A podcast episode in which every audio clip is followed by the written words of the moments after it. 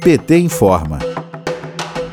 Cristiano Zanin afirmou que o Supremo Tribunal Federal deu a Lula o status de inocente na semana passada, ao anular as condenações impostas previamente. Zanin é advogado do ex-presidente Lula e foi entrevistado pela jornalista Carolina Brígido, do UOL. A defesa de Lula argumenta há cinco anos que a 13ª Vara Federal de Curitiba não era o local adequado para julgar os processos do ex-presidente. Sobre isto, Zanin afirmou: "Foi uma vitória que demorou muito. Foram muitos anos de batalha." Zanin falou que com a decisão do STF, abre aspas, o presidente Lula não tem nenhuma condenação, muito menos transitada em julgado. A situação dele é de inocente, fecha aspas.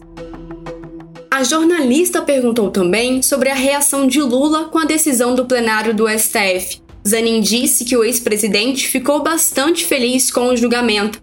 De acordo com o advogado, Lula sabia que seria uma batalha longa e sempre acreditou no trabalho da defesa.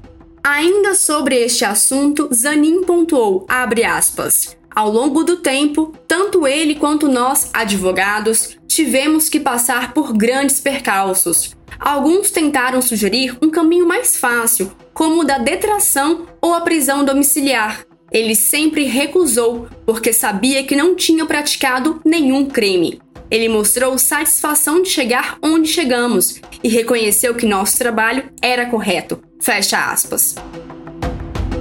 A atuação do ex-juiz Sérgio Moro foi outro tema questionado pela jornalista Carolina Brígido. Para Zanin, com relação ao caso de Lula, não há dúvidas de que a atuação de Moro foi muito distante do que se espera de um integrante do sistema de justiça. O advogado narrou as situações que fizeram com que Moro não agisse da forma como deveria, aspas, não só pela parceria feita com o órgão acusador, quebrando a imparcialidade necessária de atuação de um juiz, mas também por outros fatos, como ataques aos advogados constituídos e acordos com agências estrangeiras, que eram de conhecimento do juiz e ocultados da defesa. Fecha aspas.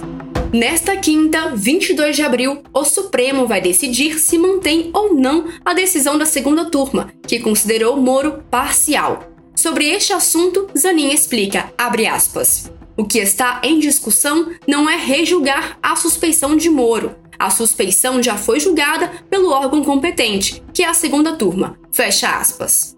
Ele prossegue a explicação e diz: o plenário vai decidir é se a decisão do ministro do STF, Edson Fachin, poderia impedir a continuidade do julgamento da suspeição, que havia começado em dezembro de 2018. Explica Zanin. De Brasília, Thaisa Vitória, para a Rádio PT.